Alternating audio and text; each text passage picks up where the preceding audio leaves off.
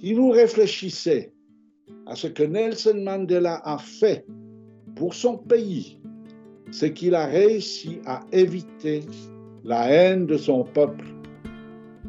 Je ne fais aucune différence entre les blessés. Vraiment, c'était vraiment terrible. Je ne connais que des hommes qui souffrent. Aider et soulager le plus vulnérable. La dignité est certainement la certitude qu'on n'est pas oublié. Restez à l'écoute, voici Antenne Croix-Rouge. Bonjour à tous et à toutes, je suis Alex Locke et bienvenue dans Humanitaire, un podcast francophone du Comité international de la Croix-Rouge. Au milieu des années 70, l'Afrique du Sud vit sous le régime de l'apartheid.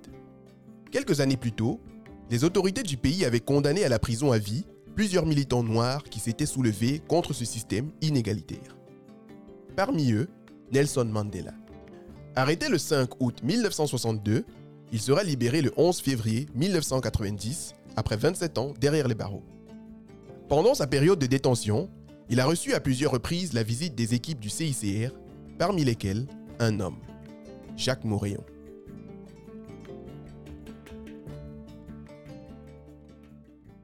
Nous sommes aujourd'hui avec Jacques Moréon pour une interview réalisée dans le cadre de la journée Nelson Mandela. Jacques Moréon, bonjour. Bonjour. Alors, je vous remercie d'être avec nous aujourd'hui pour cet échange à l'occasion de la journée internationale Nelson Mandela. Alors, pour vous introduire auprès de nos auditeurs, vous êtes Jacques Moréon. Vous êtes né en 1939. Après une licence en droit, vous avez obtenu un doctorat en sciences politiques avec pour thèse le Comité international de la Croix-Rouge et les détenus politiques. Par la suite, vous êtes devenu délégué général pour l'Afrique au Comité international de la Croix-Rouge, avec qui vous avez travaillé pendant 25 ans comme professionnel, puis vous êtes devenu membre du comité jusqu'en 2009. Et toutes ces années pour le CICR vous ont conduit dans plus de 80 pays, parmi lesquels le Vietnam, la Syrie, plusieurs pays d'Amérique latine, le Biafra et bien sûr l'Afrique du Sud. Et c'est précisément votre expérience en Afrique du Sud qui nous intéresse car en tant que délégué CICR, vous avez rencontré Nelson Mandela alors qu'il était détenu à la prison de Robben Island.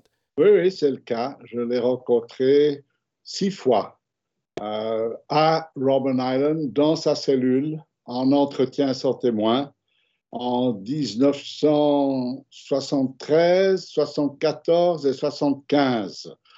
Euh, C'était des entretiens euh, qui correspondaient à nos visites de Robben Island où nous visitions l'ensemble des détenus, mais on accordait un temps plus important à ceux qui étaient des détenus un peu spéciaux comme euh, Mandela et, et, Ahmed Katrada et quelques autres. Alors, quel était le but de ces visites, M. Mouraillon comme toutes les visites du CSR à tous les détenus politiques dans tous les pays du monde, c'était d'améliorer leurs conditions de détention. Euh, je dis ça pour d'autres qui ne sont pas du CSR, mais contrairement à Amnesty International, le CSR, lui, ne demande pas la libération des détenus politiques, mais seulement d'améliorer leurs conditions de détention.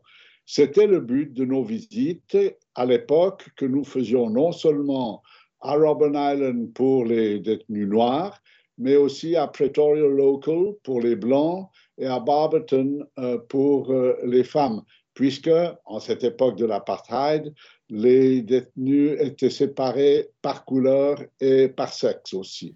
D'accord. Alors, vous avez eu ces différentes rencontres avec Nelson Mandela alors qu'il était en, en détention. Mais revenons à la première rencontre que vous avez eue avec lui. Lorsque vous êtes vu la première fois, lorsque vous l'avez rencontré, quels ont été vos souvenirs, vos impressions de cette première rencontre? J'ai eu une première impression en entrant dans la cellule. Nelson Mandela était assis à même le sol sur son matelas parce qu'il n'avait pas encore de lit. Il nous a fallu trois ans pour obtenir un lit pour lui. Il y avait une petite table et une chaise, et c'était tout. Si vous voulez, c'était des cellules euh, uniques de 2 mètres sur 2 mètres à peu près, dans laquelle, à part une lampe qui pendait à un fil, vous aviez une table, une chaise, un matelas par terre, et c'était absolument tout. Quand il m'a vu entrer, il s'est aussitôt levé et il m'a tendu la main il m'a dit euh, Nelson Mandela, how do you do? Et moi, je lui ai dit, Jacques Morayon, how do you do? Et il m'a dit, euh, won't you have a seat? Il n'y avait qu'une chaise. Alors évidemment, euh, j'allais pas m'asseoir euh, alors que lui aurait été obligé de rester sur le tapis. Euh, je dis non, non, pas question. Euh, if you allow me, I'll sit on, on your bed. There's more room here. Et je me suis donc assis avec lui sur son lit et nous avons eu pendant à peu près une heure un premier entretien portant essentiellement sur les conditions de détention où ce qui m'a frappé, c'est qu'il se préoccupait très peu de ses propres conditions de détention, mais beaucoup de celles des autres. Alors, à mon retour à l'hôtel, euh, le porteur, qui naturellement était noir, parce que c'était l'époque, on était en plein apartheid, dépose les valises, je lui donne un bon pourboire et il reste planté là. Euh, alors, je lui demande ce qu'il veut et il me dit Est-ce vrai que vous avez été sur l'île? Alors là, je me suis tout de suite méfié parce que le Bureau of State Security, c'est-à-dire la police secrète euh, des Sud-Africains, nous surveillait de près, nous autres délégués du CICR, et je lui ai dit, c'est pas vos oignons, it's none of your business. Il a ignoré ma réponse et il me dit, have you seen Madiba? Euh, je ne savais pas qui était Madiba à l'époque. Euh, J'aurais dû le savoir, mais je ne le savais pas. Alors moi, je dis, ben, who is Madiba? Qui est, qui est Madiba? Et il me dit, euh, Nelson Mandela, of course. Et il me dit, did you shake his hand? Ah, lui avez-vous serré la main? Alors moi, je lui dis, tombant dans le piège, si vous voulez, parce que sa question, c'était, est-ce que vous êtes le genre de blanc qui serre la main d'un noir? C'était ça, comme ça que moi, je l'ai interprété. Je lui dis, of course, I shook his hand, bien sûr. Et le type prend ma main droite et baise la paume de la main qui avait serré la main de Madiba. Et c'est là, c'est là que j'ai compris la dimension du personnage pour son peuple. D'un coup, je me suis dit, ah non, non, chien, j'ai pas rencontré n'importe qui. Je m'en doutais bien un peu dans la conversation. Je m'en suis très bien rendu compte dans mes entretiens futurs, n'est-ce pas? Mais c'est dans ce geste incroyable que j'ai compris ce que Nelson Mandela, déjà à ce moment-là, signifiait pour son peuple. Vous nous avez expliqué qu'il se préoccupait moins de ses conditions que celles de ses camarades. Mais là, qu'est-ce qu'il vous dit de ses camarades et de leurs conditions de, de détention? Ce qui peut paraître bizarre, c'est que le premier problème dont Mandela m'a parlé, c'était leur tenue vestimentaire comme prisonniers. Parce que on les obligeait à porter des pantalons courts, qui étaient une sorte de manière de les avilir, si vous voulez, de leur faire parce que les, les prisonniers blancs, eux, ils avaient des pantalons longs. Donc c'était de l'apartheid déjà dans la manière de se vêtir. Et pour eux, c'était une question extrêmement importante. Un deuxième problème, c'est qu'on les forçait à travailler à la carrière, à casser des cailloux et ça ne servait à rien. Ces cailloux qu'il cassait à la carrière, il les emmenait par la suite et ils s'étaient répartis dans des chemins sur l'île Robben Island sur lesquels personne ne se promenait. Le troisième problème, c'était la nourriture. On les obligeait à manger ce qu'il appelait lui-même des Negro food, c'est-à-dire euh, la nourriture qu'on aurait mangée dans la brousse, si vous voulez. Et là, euh, il objectait aussi pour une question de principe. Euh, alors, euh, le dernier problème important, c'était le fait qu'il n'avait non seulement aucune communication avec l'extérieur, aucun journal, aucune radio, etc., mais aucune possibilité de s'éduquer. Et si vous voulez, il nous a fallu trois ans pour les résoudre. Euh, le premier problème, où on a pu mettre fin assez rapidement, c'est travailler dans la carrière. Et on a remplacé ça soit par des travaux manuels euh, où on apprenait un métier, par exemple charpentier ou autre, ce qui a demandé toute une adaptation du service pénitentiaire. On a obtenu que des prisonniers travaillent aux cuisines et étaient ainsi responsables de la nourriture qu'ils donnaient à leurs compagnons. Alors qu'avant, c'était des droits communs qui travaillaient aux cuisines et pas les politiques. Et ça, ça a considérablement changé les choses. Puis, euh, ce qui était, on a obtenu aussi euh, le changement des, vêtements. Ça, c'est pas venu en une fois, mais, mais c'est arrivé. Mais le plus important, c'est qu'on a obtenu le droit à l'éducation. On a pu ouvrir une Robben Island Library et ils ont eu le droit à suivre des études. Pas n'importe quelles études, évidemment. S'ils demandaient à lire Marx et Lénine, euh, ils avaient peu de chance de, de, de l'obtenir. Mais ça signifie qu'à partir de cette date, en, en, gros 73, 14, 15, on a pu étudier à Robben Island. Et vous avez des gens qui sont entrés à Robben Island avec un high school degree, si vous voulez, et qui sont sortis avec un billet ou avec un MA, et qui donc ont été capables de devenir ministres dans le nouveau gouvernement de One Man, One Vote, n'est-ce pas?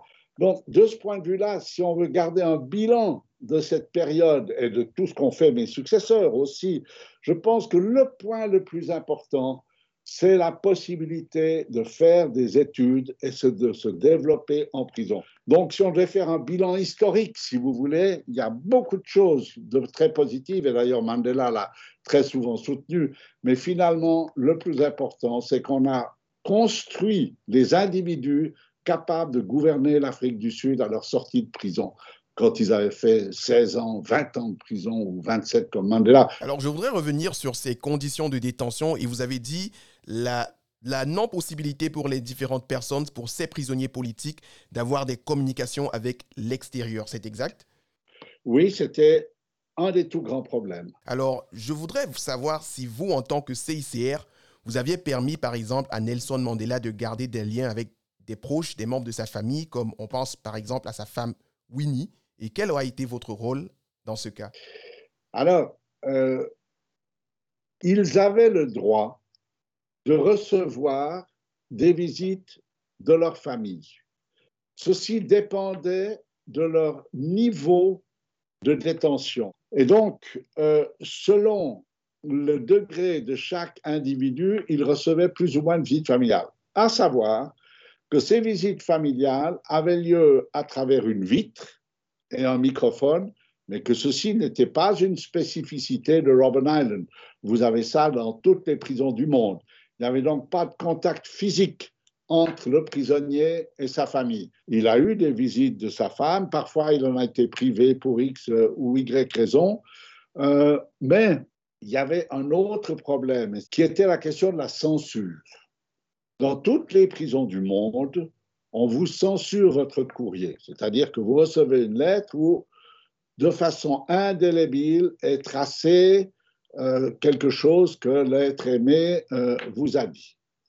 Et lors de, ma dernière et sixième visite, ou plutôt mon sixième entretien sans témoin avec Mandela, c'était en 75, il m'a montré une lettre de sa femme qui avait été censurée, je dirais, d'une manière machiavélique, euh, en donnant un double sens à certaines phrases. C'est-à-dire que vous aviez des c'était une lettre normale d'une épouse à son mari, mais vous aviez un paragraphe en particulier euh, qui était sans doute un paragraphe plein de tendresse, mais qui pouvait lui donner le sentiment que quelque part elle avait quelqu'un d'autre. Là, je lui dis, franchement Nelson, je vous admire, ce censeur qui rature de manière machiavélique vos lettres de votre femme, vous devez le haïr. Et là, il m'a dit une chose absolument essentielle et historique. Never, never hate. Hate only harms him who hates. Ne haïssez jamais. La haine ne fait du tort qu'à celui qui hait. Et si vous réfléchissez à ce que Nelson Mandela a fait pour son pays quand il a été libéré, qu'il y a eu One Man, One Vote et qu'il est devenu président de la République, son immense crédit devant l'histoire, c'est qu'il a réussi à éviter la haine de son peuple. Alors, on, on va revenir sur le travail du CICR et vous en tant que délégué à l'époque. Nous savons que les lieux de détention sont des lieux qui par nature sont très sensibles pour les autorités. Nous voulons savoir comment se sont passées les négociations avec l'administration sud-africaine pour avoir accès à ces prisonniers politiques en lutte contre le régime de l'apartheid. Bon, d'abord, il faut se rendre compte qu'à cette époque, le CICR, pas plus qu'aujourd'hui d'ailleurs, n'avait aucun droit à visiter ces détenus politiques. Ce n'étaient pas des prisonniers de guerre comme un, un Russe en Ukraine ou un, Ukrainien en Russie. Ce n'étaient pas des prisonniers de guerre, c'était des détenus politiques. il n'y a aucune convention internationale qui protège les détenus politiques de leurs propres autorités. Il y a eu plusieurs étapes la première étape a été faite par un délégué du CICR, mais franchement, c'était un homme d'une autre époque qui avait visité des prisonniers de guerre dans la Deuxième Guerre mondiale, etc., et qui n'a pas véritablement su comprendre, à mon avis, euh, la nature des conditions de détention. À tel point que son premier rapport a été beaucoup trop positif sur la situation à Robben Island. Si positif que plus tard, le gouvernement sud-africain a publié ce rapport du CICR à l'ONU. Et là, ça a provoqué des réactions tumultueuses d'anciens détenus d'Amnesty International en disant vous vous êtes fait avoir, c'est comme Theresienstadt, je ne sais pas si vous connaissez Theresienstadt, le camp nazi euh, que le CCR a visité, où le délégué Rossel s'est fait avoir par les nazis aussi. Enfin bref, ça a provoqué une vague de critiques franchement justifiées contre le CICR. Quand moi j'ai repris les rênes en juillet 73, juillet 73, euh, ma, toute première décision a été d'introduire beaucoup plus de rigueur dans le système de visite, quitte à prendre le risque qu'on interrompe nos visites. Mais dans la mesure où on avait reçu, mon prédécesseur avait reçu le droit à l'entretien sans témoin, finalement, quand je donnais mes rapports, euh, les autorités étaient bien embêtées pour dire vous arrêtez, vous ne pouvez plus visiter, entre guillemets, parce que vous avez trop bien visité. Donc, ils étaient prises à leur propre piège. On a donc commencé ces visites extrêmement systématiques. Elles commençaient par un entretien avec le, le directeur de Robben Island, qui n'était pas un mauvais homme, euh, avec qui on pouvait discuter, en fait. Il y en a eu des bons et il y en a eu des mauvais. Lui, il était plutôt du côté des bons. Et euh, on expliquait, on confirmait comment on allait procéder nos visites, que M. Moraillon visiterait d'abord les, les, VIP, et puis que M. Dufour irait ensuite, ou M. de Rougemont irait ensuite voir euh, la General Section, etc., etc. Là, dans nos entretiens sans témoins, on a été extrêmement systématique dans l'interrogatoire des détenus. C'est-à-dire que si on avait l'impression, ça arrive en tôle, que le détenu nous disait une chose qui n'était pas vraie ou qui était exagérée, on disait attention, moi, je vais transmettre ça au directeur.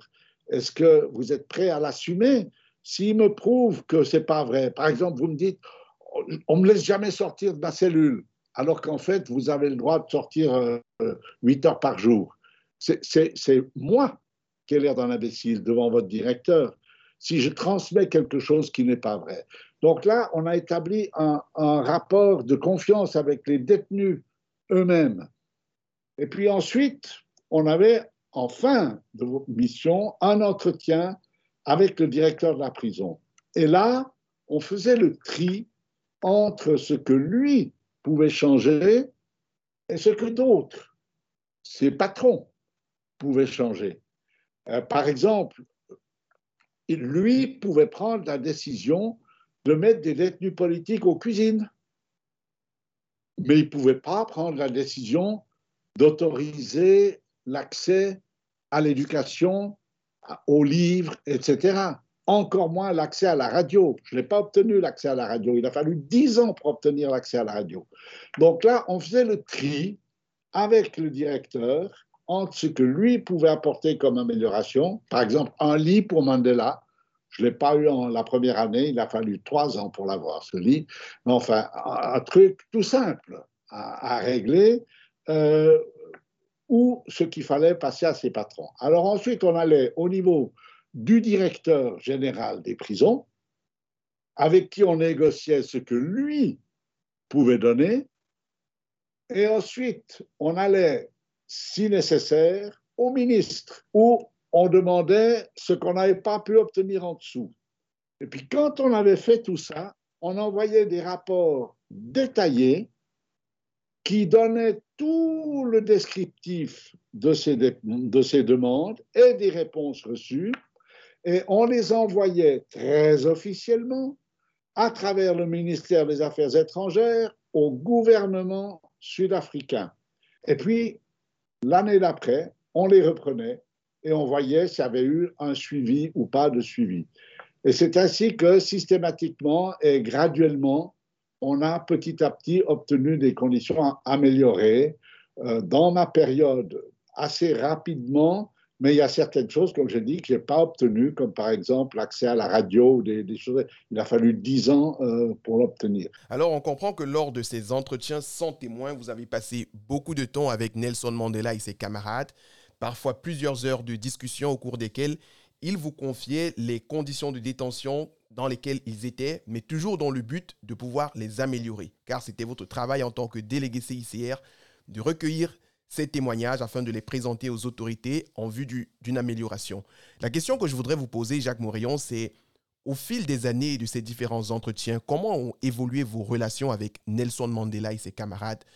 Et plus tard, par la suite, quand ils sont sortis de prison, quelle a été la nature de vos liens? Alors écoutez, euh, avec Mandela, on est devenu très intime. Je passais beaucoup de temps avec lui. On s'appelait Jacques et Nelson. C'était plus le délégué du CICR, etc. Je lui racontais ce qui se passait dans le monde. Je lui parlais de la, la CDDH, de la conférence sur le droit diplomatique, des mouvements de libération, etc., euh, etc. Il s'intéressait beaucoup à toutes ces choses. Et peut-être que j'allais au-delà de ce qu'un délégué du CICR aurait pu ou dû dire, mais dans la mesure où on demandait à ce qu'ils aient des nouvelles du monde extérieur, eh ben, puisqu'on ne leur en donnait pas, ben, c'est nous qui leur en donnions. Parce que si on ne leur disait pas qu'il y avait un nouveau président sur les États-Unis ou que l'homme a été sur la Lune ou que sais-je encore, eh ben, ils ne le savaient pas. Euh, et donc là, j'ai pu créer une véritable relation de confiance avec lui. Avec les autres aussi, ça dépendait beaucoup de leur personnalité. Mais euh, par exemple, il y a euh, Gowon Beki, qui était le père de Thabo Mbeki, qui était président de la République et successeur de Nelson Mandela. Et là, il y a eu une affaire assez spéciale avec Gowon Beki, qui était dans la même section D de cellules privées, si vous voulez, que Mandela. Il y avait Mandela, Walter Sisulu, Gowon Beki dans la succession qui était très proche de Mandela, avait une très belle voix. Et mon prédécesseur avait obtenu des autorités qu'on lui donne une guitare. À l'époque, j'étais encore jeune, euh, j'avais un peu plus de 30 ans, euh, je jouais de la guitare.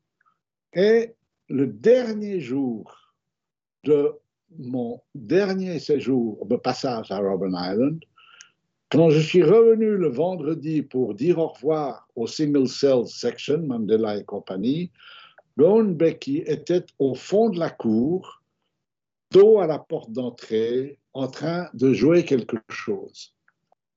Alors, je suis reproché de lui, il m'a sorti ma présence, il s'est retourné, il m'a tendu la guitare, je me suis assis à côté de lui.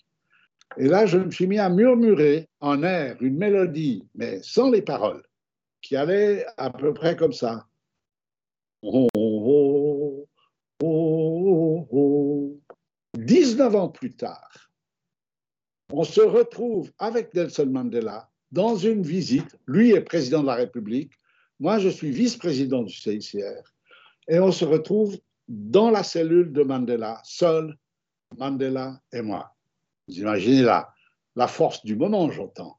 C'était incroyable. On, se retrouve dans cette même cellule où on avait eu ces entretiens sans témoins, etc. On a cette visite de sa cellule où il ne s'est pas passé grand-chose. On n'a pas trouvé de mots comme du genre euh, quand on arrive sur la Lune, etc. On a simplement dit Ah, ils ont bougé mon lit. Oui, ils ont bougé ton lit.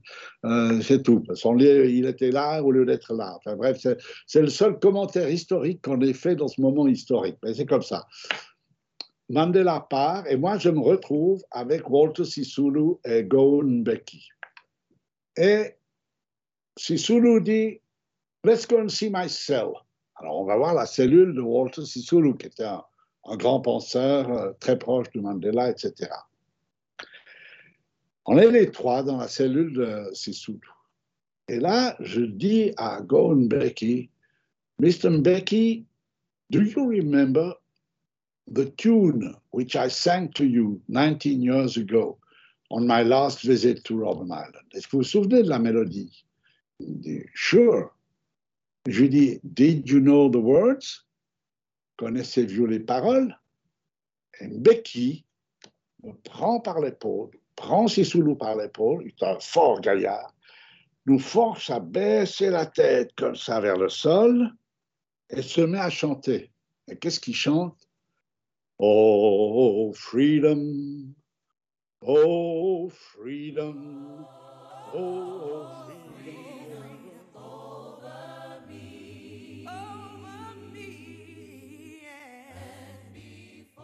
Il connaissait ce Negro spiritual. Il se souvenait de la mélodie. Et naturellement, il avait parfaitement compris le message, qui n'était pas un message croix-rouge, mais il avait parfaitement compris le message que je lui ai chanté en lui chantant juste la mélodie et rien d'autre. Merci Jacques Morillon. Alors, vous avez parlé, parlé de ces moments de retrouvailles avec Nelson Mandela où vous vous êtes retrouvé près de 20 années plus tard dans sa cellule et vous n'avez pas, si je puis dire ainsi, trouvé les mots à exprimer à ce moment-là.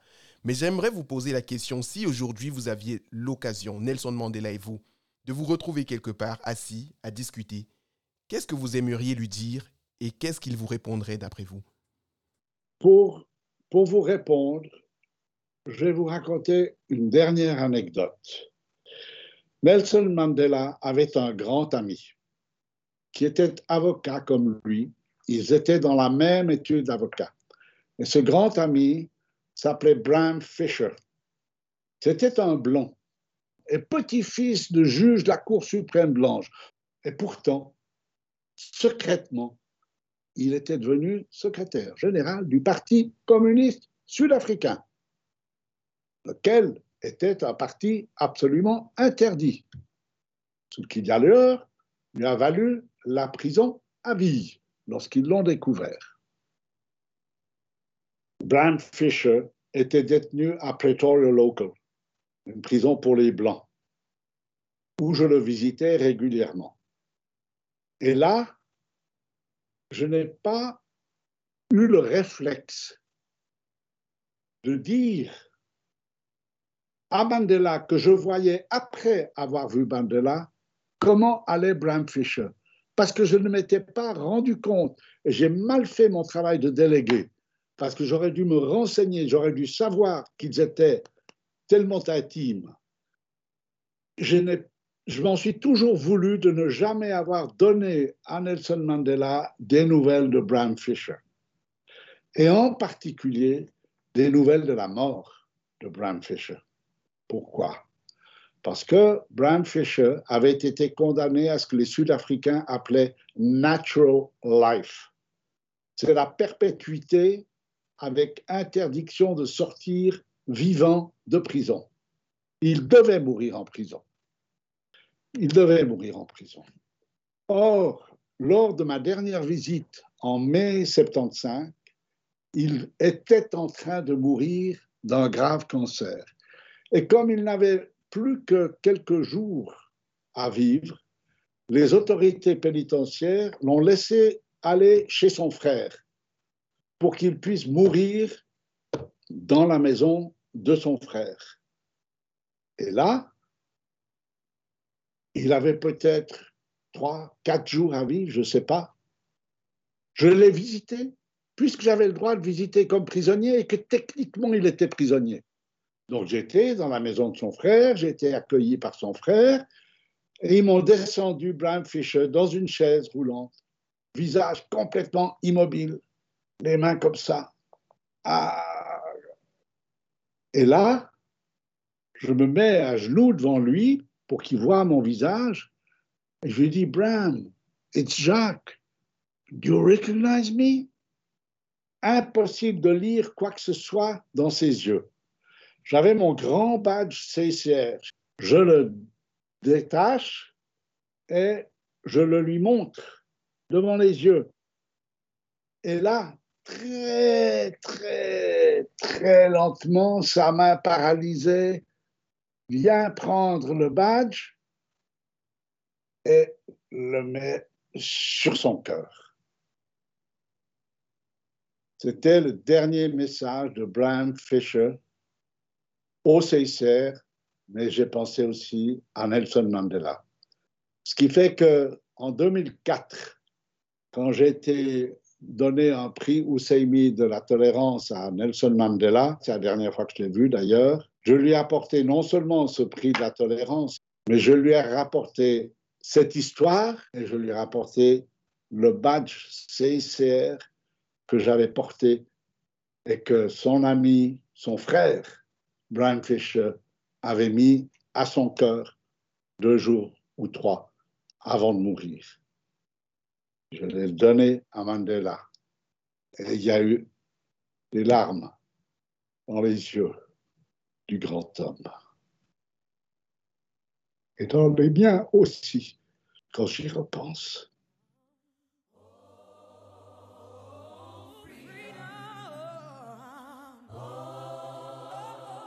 Merci à notre invité, Jacques Moréon. À la réalisation, Axel Muschler. À la voix, Alex Locke. Pour plus de contenu autour de l'action, du droit et de l'histoire humanitaire, rendez-vous sur le blog du CICR, Humanitaire dans tous ses états.